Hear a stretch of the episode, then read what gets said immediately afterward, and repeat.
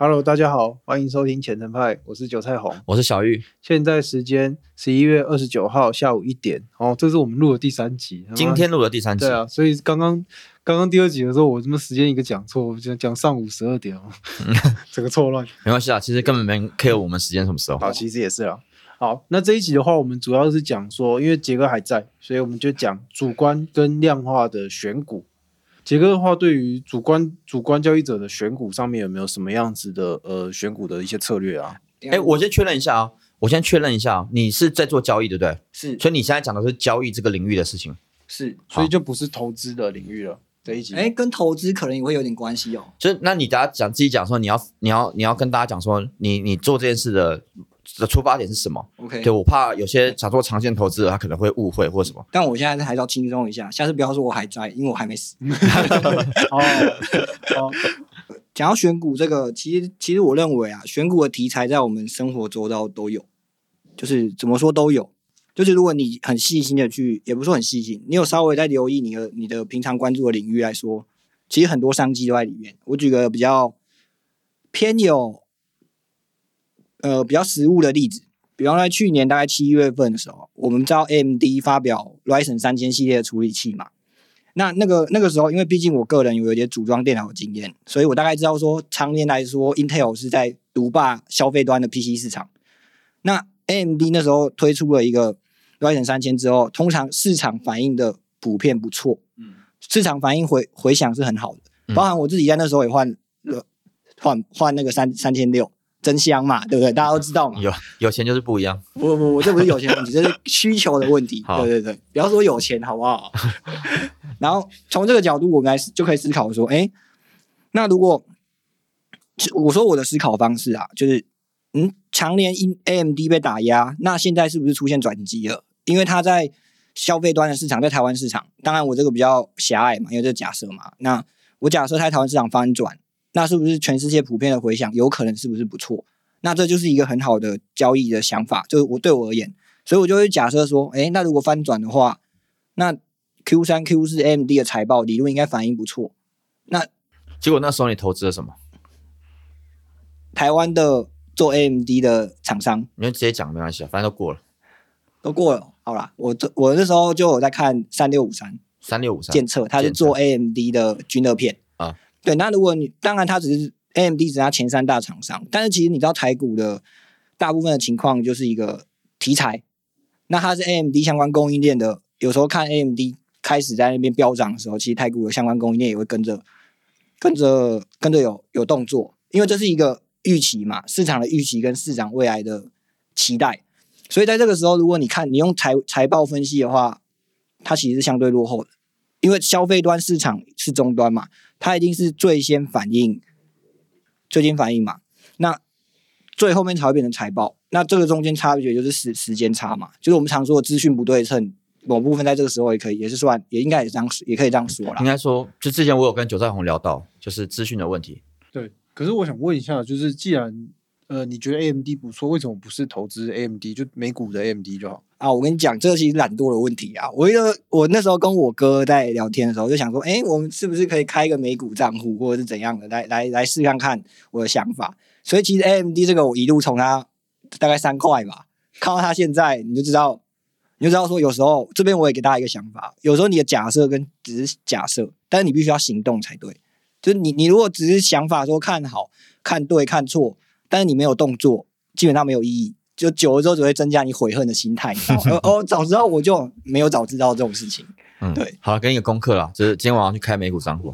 我女朋友都开了，我已经开好了。那你开好了是吧？还没入金的对吧？还没，还没，还没。好，所以你刚刚想表达是说题材这件事情，从生活，我如何发现从从生活发现题材嘛？那这个东西其实就是有需要一点想象力。是，等一下，那我小玉，我问你哦。因为这一集我们讲主观选股跟量化选股，当然大家都知道，你对于台股的选股其实是没有什么在研究，因为你你可能台台股就是做一些衍生性金融商品，但是你多数的股票相关的操作都是在美股上面。这样子的话，我们有我们这样有有比较基准吗？什么比较基准是？就是主观跟量化的，在这个选股的策略上，其实呃，应该说主观跟量化在选股这件事情上，它的方法论差很多。对对对对可是问题是因为现在面对的市场是我们杰哥他操作的是台股市场，对但是你操作的是美股市场，对，所以他的主观在台股，然后你的量化在美股，这样子的话，我们可以做比较吗？呃，可以，那可可可以聊方法论啊，但是你说要直接拿来做绩效比较，其实没什么意义。哦，没有，我没有要做绩效比较，我是说就是在在方法论上，这个不论主观选股、量化选股，在台股或美股都适用。当然，当然，当然是这样子啊！而且我会跟你讲，台湾做量化选股的人非常非常无敌之少，在我了解都是大机构，包含上次那个来我们这个会议不是有一个那个摩那个亚太摩根，你把名字讲出来可以吗？没差，就是他们是公开的，亚太摩根的私募啊，嗯他们来我们公司，然后想要跟我们谈这几亿的合作。对他其实其实这些他们都在做量化，因为台湾做量化的选股人非常非常少。对，然后我先讲，就是我在美股做的量化选股，我没有在美股做量化选股，这我知道怎么做。那我等下会分享是方法论怎么做，但我本身没有去做那个，因为那个建设成本很高，而且你需要非常非常多的钱。不过那等下再聊，我比较想先知道，想先了解杰哥他们这边的状，他这边的状况这样子。对，那回到他刚刚题材，我觉得很好奇的是说，如果如果像一般的投资人啊，他可能，我、我举个例子啊，像我女朋友就是就派嘛，对，然后他可能对这些社会社会的经济不是那么了解，或对这些什么 PC 啊、电子产业什么都不了解的话，你会建议他这种一般的投资人想要开始学习怎么选股的题材要往哪边去延伸？这样，其实题材这种东西就是因人而异嘛，主要是我刚才回归讲还是个性嘛。那有时候市场上一年都会流行几个族群，对嘛？这大家都知道。啊，以台湾因为电子出口代工为主，基本上主流族群就那几个，什么 IC 啊。对对，先打断一下，你讲到这边对不对？可是，一般人根本连主流族群是什么都不知道，对吧？你知道吗？当然是不知道。对啊，那我举个例子，像今年，今年比较特殊嘛，今年疫情，疫情的关系，所以口罩股飙涨。嗯过去嘛，对不对？口罩股飙涨，或者是乃至于生技股飙涨，其实这种东西它就有一个特征，就是我觉得做主观交易就是你要取舍。什么叫取舍？当疫情开始出未未明朗，就是没像后面真的那么严重的时候，其实口罩股就已经先拉一段。那如果你在这个时候进场，你的风险就是什么？它没有成为流行，你就完蛋。也不是说你就完蛋，就是你有你就会亏损。嗯。但如果它成为流行，那你就成为掌握先机的那个人。嗯。那一般人，大部分的人都嘛是会在新闻爆出来有流行的时候，流行的时候进场嘛，因为嗯新闻爆出来大家都知道。可这时候你就要考虑到未接的问题，嗯因为为什么？因为通常看到新闻的人而进场的人，他的心态持有心态应该就是相对比较短暂的。但一个题材的延续性，它通常有可能会一到三个月，嗯，或呃也有可能是拉一段之后沉默一到三个月，嗯。所以以这个角度来说，我认为被动型的，就是相对于你刚才讲的派，如果他真的想要做选股的话，我会认为他可以稍微看一下一整年在流行什么东西。你说有生活的时事来看，对对对。对对，因为这样子的话，其实就不需要过度交易，他只要做三五次就 OK。因为就我的观念来讲，就是嗯，台湾是一个代工为主的电子的一个国家。没错其，实对一般人来讲，他根本不知道什么是 PCP 元件，什么是三小电子，很难。其实做做做交易，这根本不需要这些事情。没有我是我是说，如果嗯以股票选，我们不要讲投资或交易，只讲选股这两个字的话，嗯他们可能会知道什么是麦当劳，什么是 Starbucks，什么是 Apple，什么是 Amazon。可他你要他买什么康友三小的，就是他对他来讲是一件，他根本连这家公司在干嘛都不知道。他可能只知道台积电，可能只知道红海。所以对于一般来讲，他加入台股这件事，你不会觉得有点不知道从哪下手吗？对，但以选股来说了，没错，我我觉得这个，因为台股它毕竟相对于世界是前跌市场，所以它很容易会有那种拉一波就跑，拉一波就跑，或者是短时间内忽然飙涨，然后就套一堆人在上面。嗯比方说像今年的那个某生技公司嘛，这家会告人的，所以我就不能说哎，了。我刚刚不是讲了吗？不是我讲的是另外一家，另外一家，对对对对对对，那那件题材不是也大家都知道吗？啊大家都知道的时候，就会造成超涨。啊，对，那那你那如果一般投资人在选的时候，你就要考虑到第一个重点就是这家公司是不是超涨。那怎么判断超涨这件事情，我也没办法说。嗯因为因为市场的热度，其实我们很难判断。嗯它总是超乎我们的想象嘛。嗯，但但你也不能因为市场太热，你就觉得说哦，它一定要跌，然后去放空它。嗯也我知道很多散户会这样被尬了。嗯基本上我目前的交易模型来说，我不做空的。目前，因为我觉得先把多做好，那我再考虑空。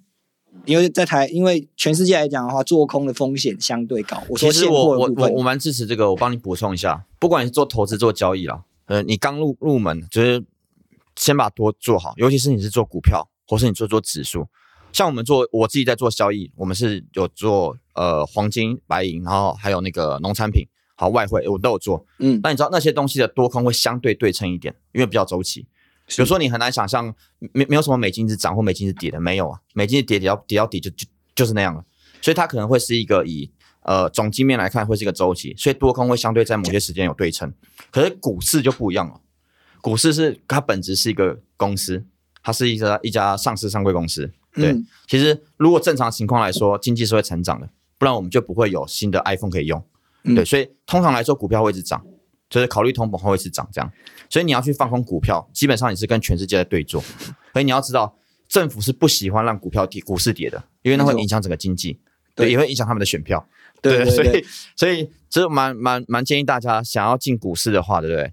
就算你是做期货一样哦，尽量先不要练习空头，就是做空啦。的短空可以，但是主要还是以做长多为主。对，以以尤其是你的标的物是股票为主的东西。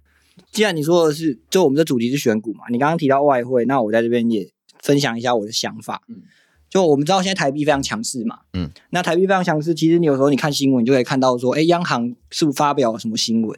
那比方说像前阵子央行有发表说，未来的未来的半年到一年，二十八二十八点五，或者是这个价格会有可能变成常态。嗯。那你就要去思考说，哎，这句话背后的意思是什么？嗯，这句话背后意思，就我的目前的解读，有可能是因为美国目前它的 Q E 或者它过输库的几率非常的高，嗯。也就是说美元又要长期走贬，嗯，美元长期周变，那钱就会流入新兴市场，嗯，那它流入新兴市场的角度来说，代表台币有可能会撑不住这波的升级升值攻势，也就是说，他这句话对我而言，我觉得他我的理解，我不知道是不是这样，对、嗯我觉得他有可能在提醒所有中小企业，你可能要做好怎么处理汇损，因为央行有可能嗯撑不了这一波，所以他要提醒企业避险，但他没办法讲的很明白。嗯这个只是我的想法，我的假设。很有趣的就是说，要看那些中小型的企业，他们财务长能不能接收到这个 information。这个这个是我对资讯的解读，我不确定是不是这样。不过我觉得应该这样讲好了，不管这个资讯解读是怎么样，就是趋势就是长这样。没错，啊，你如果，是中小企业的话，然后你又是以外汇呃呃外出口为主的那些对呃呃供应链的话，其实这真的是一个蛮大的重点。对所以以这个角度来说，那你说这跟选股有什么关系？当然有。有有那那，那这个东西就变成说，你要考虑台币升值的时候，某些财报亏损，那你要怎么办？那反过来讲，这时候进场美元是明智的选择吗？你也要思考，就是这个部分。那这个东西，我就会觉得说，就跟我们刚才讨论前面两期讨论到的交易周期有关系。如果长期来说，美国它一定最后可能过几年还是会升息嘛，但目前短期不会。那如果你说短线的，你这时候不应该是做多美元嘛，你应该是放空嘛。嗯，对，当然我我还我刚才前面呼应前面讲，还是不支援，还是不支持放空这件事情啊。嗯那没有啊你如果是做外汇就 OK 啊，你做外你做股票就不要啊。哦，对，因为外汇规模比较大，呃哦外是因为外汇通常你周期吧，嗯，外汇你的外汇对第第一个是九太王讲的，外汇会有一个经济上的周期，这第一个。嗯然后第二个是外汇外汇的操作的商品会比较弹性，因为它可以杠杆可以调整啊。前提是你要会做啊，你不会做就爆炸。对对，所以所以如果你是长期的投资人的话，现在有可能是相对好的点，但我不能说它不会再下去嘛，因为我我跟你，分享一下，就是我哦你说因为我只探讨方法的话，我个人在投资股票会这样讲，我一定最底层先压总金，我总金会决定我这两三年，或对不起，更正，一年半到两年的交易格局。什么叫交易格局？交易格局就是说我到底要偏多还是偏空操作什么样的市场？以黄金来讲好了，对，九太龙知道我黄金大概赚了四四五十 percent，那是因为我很早就知道总金这个趋势，黄金这一波是会飙涨到呃一千五、一千八这样子。对我先确定这个后，我会决定说我自己的交易策略，我要上什么东西。好，那股票也是一样，我知道像利率环境，那我知道疫情的影响，那我就会知道说我现在的交易系统，我的策略系统，我要往偏多还是偏空操作。好，所以有些人认为说做量化，他可能没有，他可能就是不管不管总金不管什么，其实你真的要做得好的话，总金压底，不管对量化对主观都是非常有必要的。那就是呼应你讲的，为什么你会参考汇率？因为汇率就是整个资金的流向的状况。像我们常常说行情啊，什么叫行情？行情本身是钱堆出来的，所以基本上利率会决策所有商品，不管你是外汇，不管你是贵金属，不管你农产品，不管你是股股市一样，外嗯的利率是直接决定了所有资金流的现金状况。对，所以总金一定要会懂。好、你做什么决策都没关系，总金一定要压底。所以所以那所以以这个角度来说，就就我刚刚的那个思路来说，你就会知道说台股目前的格局相对偏多嘛，因为它的升值压力很很大，代表资金一直流进来。但能能不能真的流进股市，这就是另外一回事了嘛，嗯嗯，对不对？我发现讲蛮保守的，对 我基本上可以明确说出明天台股会不会往上涨。不是因为因为基本上你如果有看行情的话，大家都知道年底，我、刚才这边我可以跟跟一般投资人讲，有个如果你真的被动投资，有两个行情可以做嘛，一个就是除权息行情嘛，另外一个就是作战行情，年底就作战行情。所以以这个角度来说，如果台股避避过你刚才讲那个点位的话，那一定会拉全值嘛，就大家都知道的事情嘛。哦，哎，还有一个啊，明年一月有圆月效应，哦，基本上，哎，不要讲太多了，大家如果大家赔钱会怪我们，不要。呃，我我们不要讲那么多操作，等下等下等下听得听得懂怎么办？听得懂就知道现在该怎么做了。对对对对，对听得懂我们不要讲太多，不然等下被告怎么办？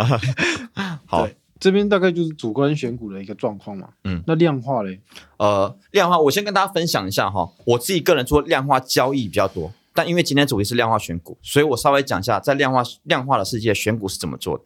哎，你记不记得我们一直有跟大家聊到系统风险这个东西？有啊，记得啊。你稍微解释一下。系统风险就是大环境的风险嘛。嗯，对，就是那个利率也好，然后疫情也好，就是整个大家所有公司都难以避免的好，那我们通常用什么统计指标来衡量这个系统风险？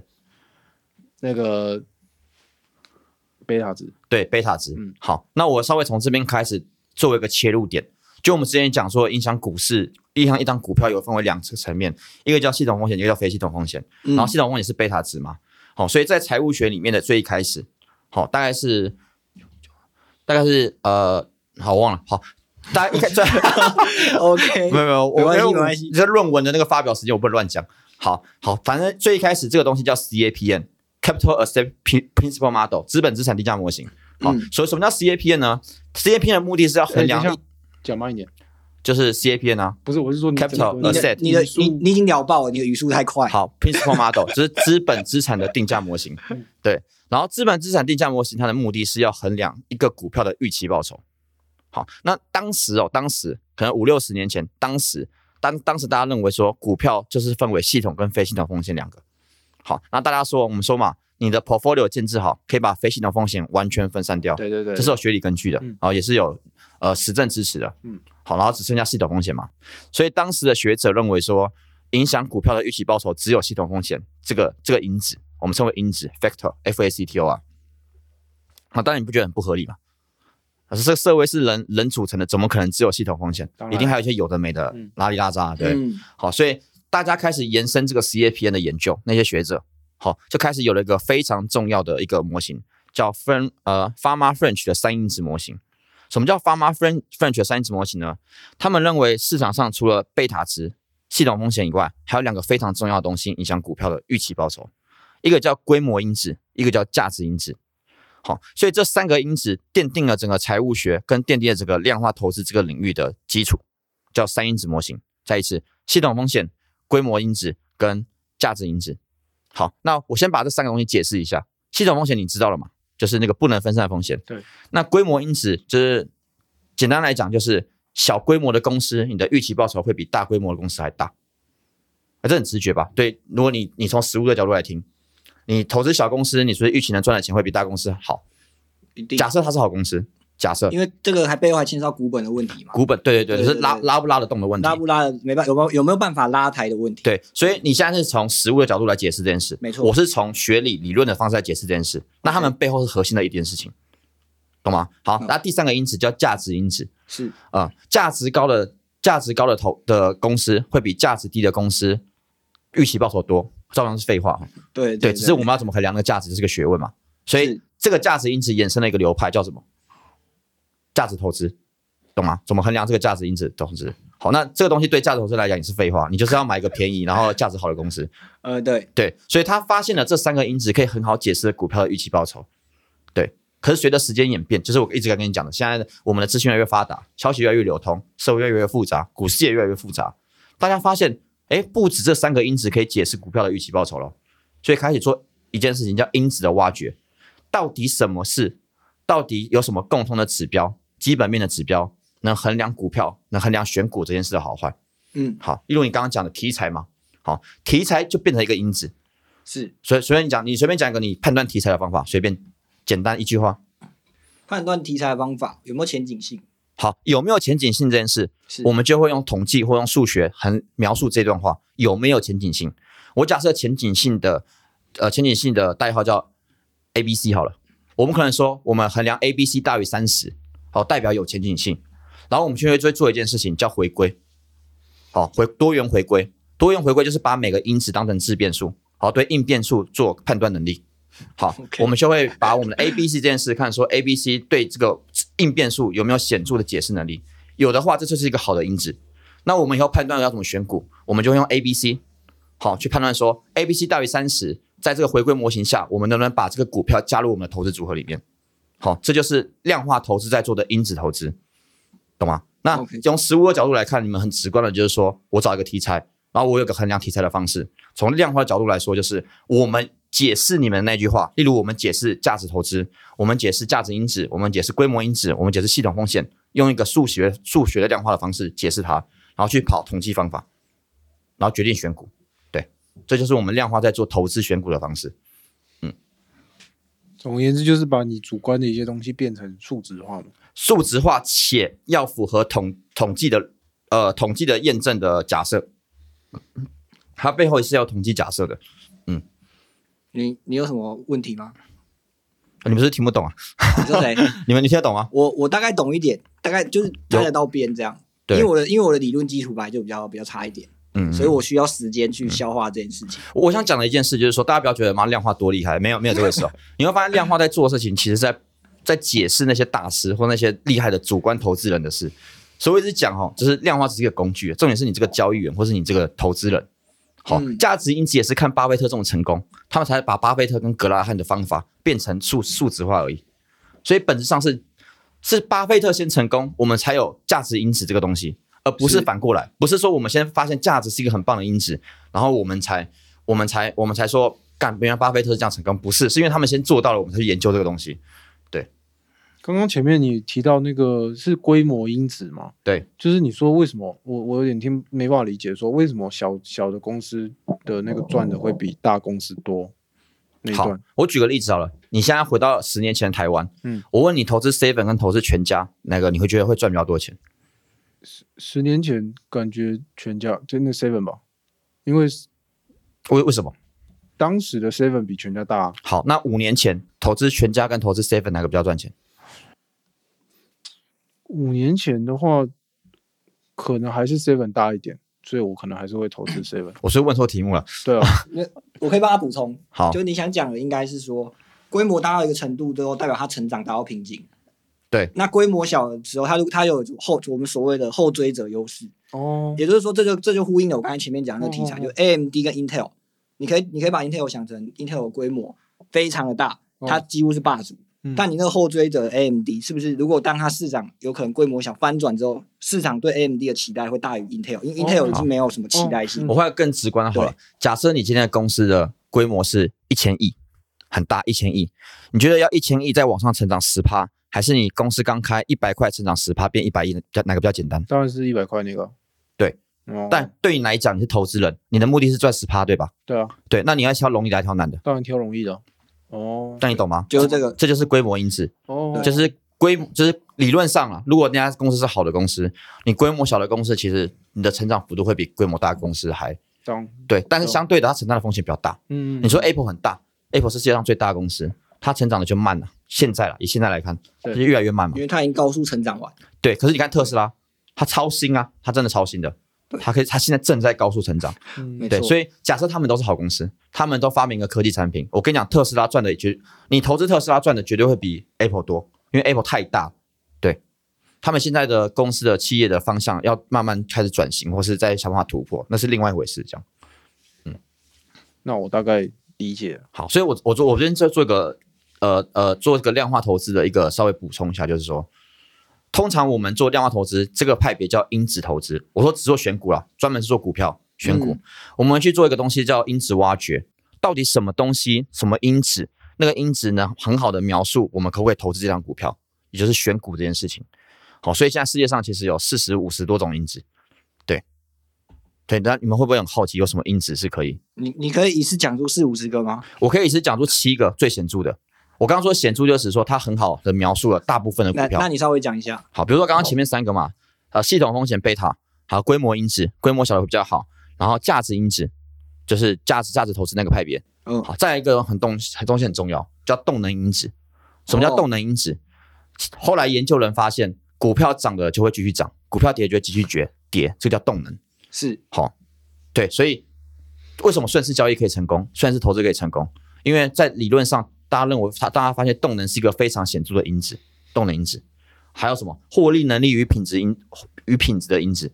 他们会用销货收入减销货成本这个东西当成一个因子，这是财报资讯，发现你的毛利越高，毛利率越高，对不对？你能很好的显著这家公司可以把这个股票拿进你的 portfolio 里面。